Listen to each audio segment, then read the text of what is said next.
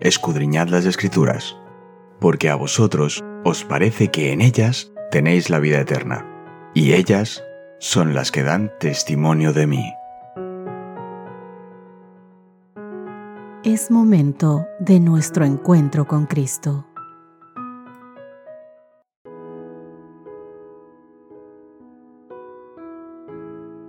Hola, hola, ¿qué tal queridos amigos? Bienvenidos sean ustedes un día más a nuestro encuentro diario del estudio de la Biblia. Soy Cristina Rosas y para mí es un gran placer poder estar junto a ustedes un día más. Que el Señor nos permita beneficiarnos del estudio de su santa palabra, guardarla en nuestro corazón, así con la guía y la ayuda del Espíritu Santo, poder caminar en los caminos del Señor. El título de hoy, Crea en mí un corazón limpio. Démosle un breve repaso al versículo de memoria de esta semana, Salmos 57, versos 9 y 10. Te alabaré entre los pueblos, Señor. Cantaré de ti entre las naciones porque tu amor es grande hasta los cielos y hasta las nubes, tu fidelidad. Hoy vamos a estar estudiando el Salmo 51 y vamos a comenzar leyendo los textos o los versículos que van desde el verso 1 al 5. Veamos aquí por qué el salmista apela a la misericordia de Dios. Ten piedad de mí, oh Dios, conforme a tu misericordia, conforme a la multitud de tus piedades, borra mis rebeliones. Lávame más y más de mi maldad, y límpiame de mi pecado, porque yo reconozco mis rebeliones, y mi pecado está siempre delante de ti. Contra ti, contra ti solo he pecado, y he hecho lo malo delante de tus ojos, para que seas reconocido justo en tu palabra y tenido por puro en tu juicio. He aquí en maldad he sido formado, y en pecado concibió mi madre. El rey David, queridos amigos, en este salmo derrama su corazón ante el Señor para pedir el perdón de los pecados durante los momentos espirituales más oscuros de su vida. Te invitamos a que puedas leer mejor el contexto de este salmo, segunda de Samuel capítulo 12. Es un capítulo un poco largo, así que no podemos leerlo junto a ti. Este capítulo, queridos amigos, de segunda de Samuel capítulo 12, habla sobre el encuentro que tiene David con el profeta Natán, donde le reclama el haberle quitado la mujer a Urias. Él le dice, le habla de cuál fue su pecado. Le hace darse cuenta de la bajeza de su comportamiento. hay una cosa bonita de la que se habla aquí, queridos amigos, porque parece ser que David no reacciona porque incluso habla de justicia hasta que el profeta no le dice, esa persona que actuó injustamente, fuiste tú. Y entonces él se da cuenta del dolor que sintió el Señor por su pecado de cuán bajo cayó él como ser humano y de cómo se comportó mal ante Dios y ante su hermano, ante Urias, robándole a su mujer y quitándole lo que era suyo. El perdón, queridos amigos, es el extraordinario don de la gracia de Dios. Es el resultado de lo que el Salmo 51, verso 1 llama tu inmensa ternura. El rey David apela a Dios para que lo trate no conforme a lo que merece su pecado, sino conforme a su carácter divino, es decir, su misericordia. ¿Recuerdas lo que estudiábamos ayer? Y no solamente su misericordia, sino su fidelidad y su compasión. Déjame leerte lo que dice el Salmo 103, el verso 10. No ha hecho con nosotros conforme a nuestras iniquidades, ni nos ha pagado conforme a nuestros pecados Imagínate si así fuera.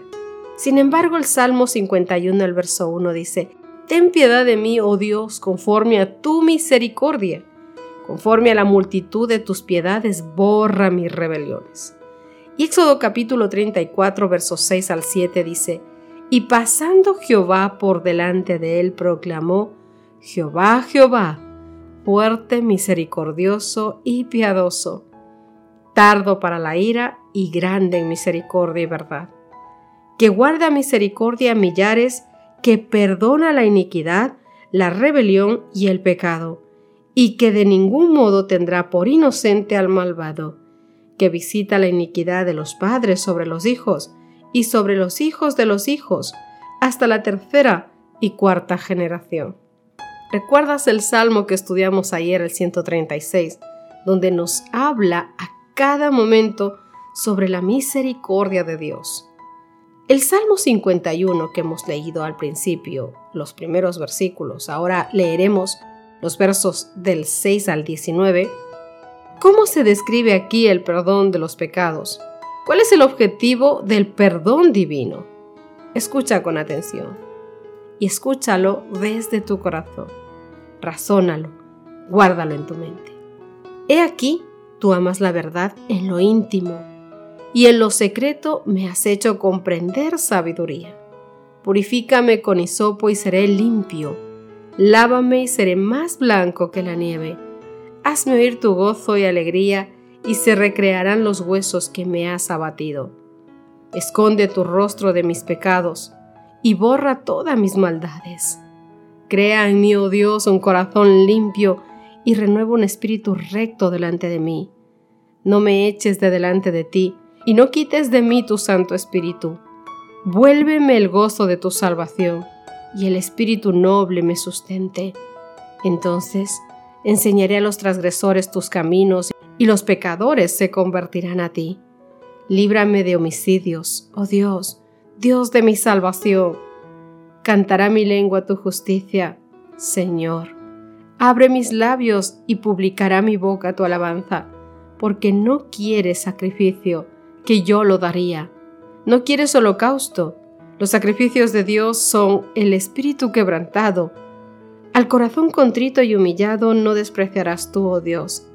Haz bien con tu benevolencia, Sión. Edifica los muros de Jerusalén. Entonces te agradarán los sacrificios de justicia, el holocausto u ofrenda del todo quemada.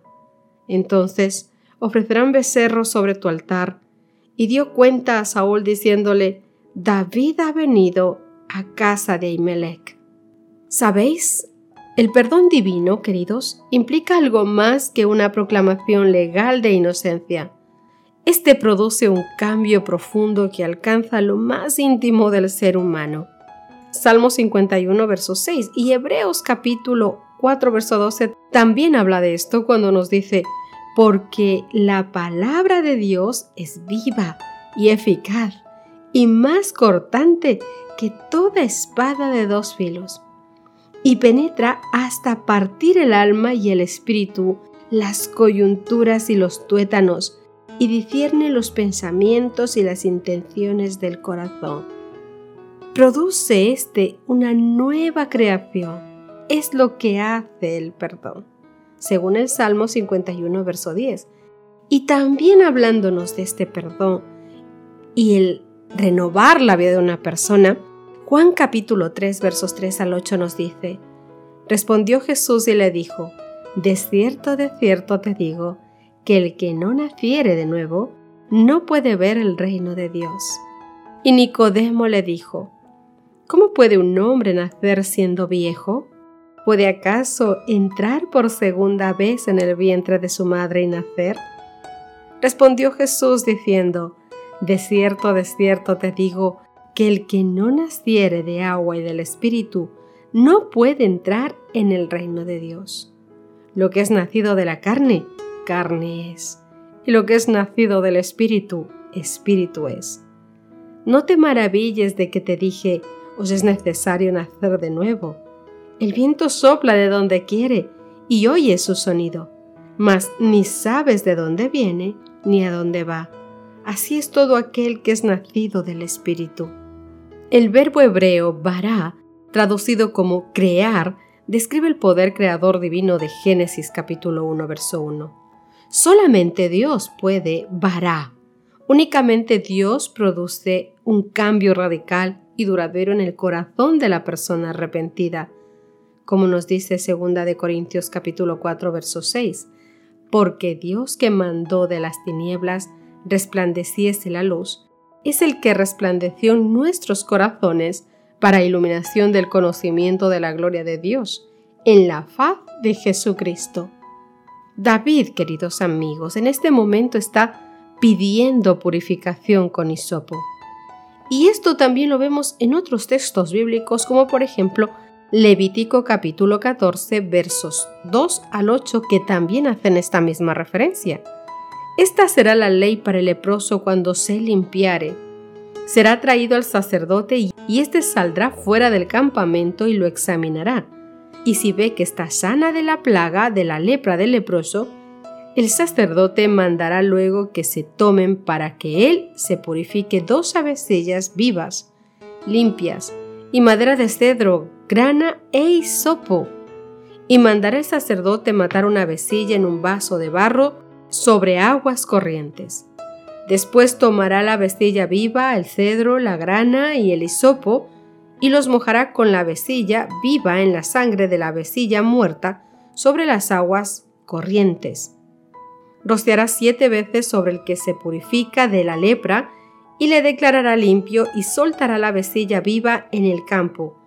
Y el que se purifica lavará sus vestidos y raerá todo su pelo, y se lavará con agua y será limpio, y después entrará en el campamento y morará fuera de su tienda por siete días.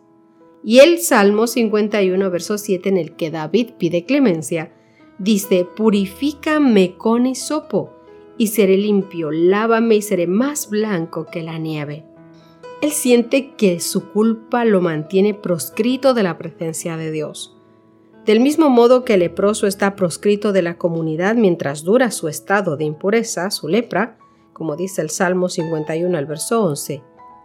Él teme que los sacrificios no puedan restaurarlo plenamente porque no había sacrificio que pudiera expiar sus pecados premeditados de adulterio y de asesinato. Estamos hablando de los pecados de David. Éxodo capítulo 21, verso 14 en cuanto a esto dice, si alguno se ensoberbeciera contra el prójimo y lo matare con alevosía, de mi altar lo quitaré para que muera.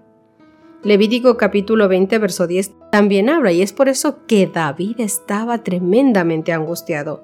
Levítico dice, si un hombre cometiere adulterio con la mujer de su prójimo, el adúltero y la adúltera identificablemente serán muertos. Únicamente, queridos amigos, la gracia divina incondicional podía aceptar el corazón contrito y humillado de David como sacrificio y poder devolverle la armonía con Dios, como dice el Salmo 51, los versos 16 y 17. Al pedir la purificación con hisopo, quiere volver a la presencia de Dios David. Querido amigo, querida amiga, si Dios puede perdonar a David por adulterio, engaño y asesinato, ¿Te has puesto a pensar qué esperanza existe para ti? Qué bonito, ¿verdad? El arrepentimiento de David fue sincero y fue profundo.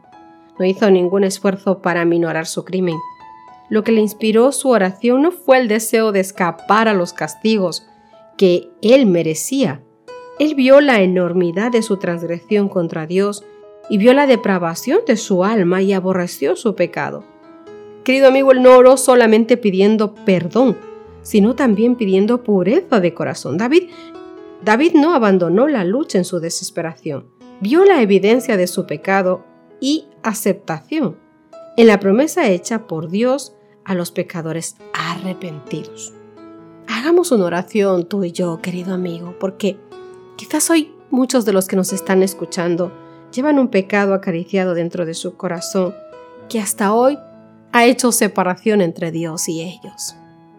Querido amigo, hoy es el momento de arrepentirte, de que tu corazón se conduela de lo que ha hecho, se muestre arrepentido y pida perdón a Dios para estar a cuentas con Él. Ora conmigo. Oh papito Dios que estás en el cielo, te damos inmensas gracias, Dios mío, por tu misericordia. Tú que conoces nuestro corazón, nuestra vida mejor incluso que nosotros mismos. Tú que conoces, Dios mío, incluso los pensamientos que aún no han subido a nuestra mente, queremos pedirte perdón, que nos limpies con hisopo de la misma manera, Dios mío, que limpies nuestra vida, el corazón, la mente, los pensamientos, los actos, que nos hagas blancos como la nieve para glorificar y honrar tu nombre, Dios mío. Que nos volvamos a ti para como hijos fieles servirte, adorarte, glorificarte y honrarte. Señor, nada somos somos como trapo de inmundicia, Dios mío. mas en ti podemos ser blancos como la nieve, puros, y podemos llegar a la altura de un varón perfecto en Cristo Jesús.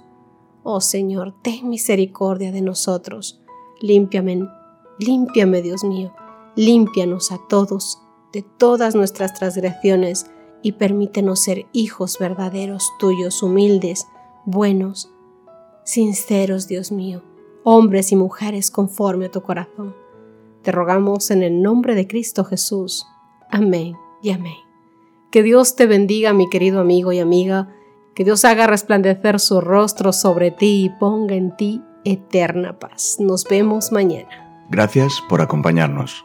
Te recordamos que nos encontramos en redes sociales. Estamos en Facebook, Twitter e Instagram como Ministerio Evangelike.